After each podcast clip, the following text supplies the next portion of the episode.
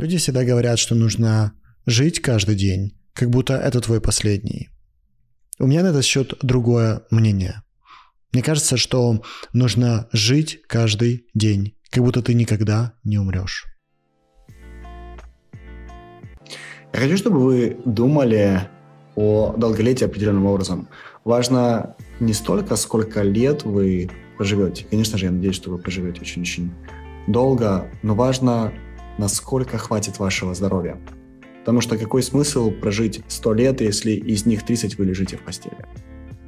И при этом имеет огромный смысл прожить, например, 90 лет, но все годы прожить в полном здоровье, иметь возможность самостоятельно ходить, подниматься на высоким лестницам, э, что-то нести, брать ребенка на руки и так далее. Может быть, играть в теннис, поддерживать максимально свою активность. Такая жизнь имеет смысл. И мне хочется поделиться с вами пятью привычками, которые, мне кажется, работают и которые я использую в своей жизни для того, чтобы сохранять здоровье. Первое, безусловно, сон. Если мы будем двигаться по приоритетам сверху вниз, то сон является, наверное, самой важной частью, и существует достаточно большое количество исследований, которые показывают, что качественный глубокий сон каждый день на протяжении 6-8 э, часов за раз, да, если вы не можете поспать 8 часов, то это будет, например, 7 часов и 1 час в течение дня, но минимум 8 часов каждые сутки для вас будет необыкновенно важным, чтобы сохранить когнитивные функции, для того, чтобы тело восстанавливалось. На втором месте наращивание мышечной массы и работа с выносливостью. Мы знаем, что люди после порядка 35 лет начинают каждый год терять свою мышечную массу на уровне от 3 до 7 процентов. И в конечном итоге без мышечного скелета ваше тело начинает в буквальном смысле рушиться.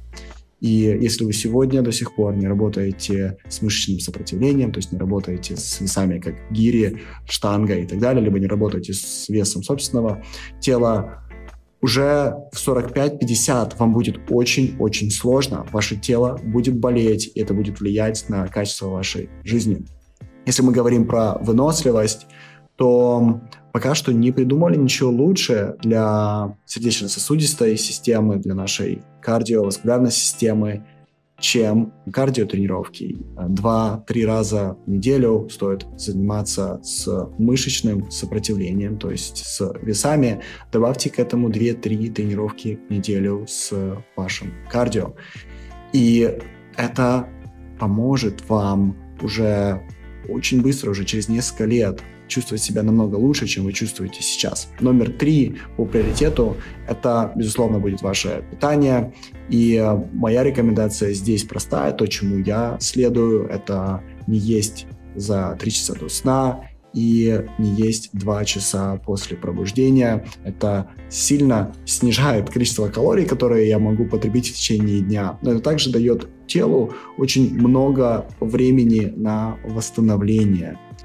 Чем меньше еды в вашем теле, и если это длится хотя бы 10-12 часов, тем меньше у вас будет воспаления в теле, и тело в состоянии себя таким образом регенерировать и исцелять.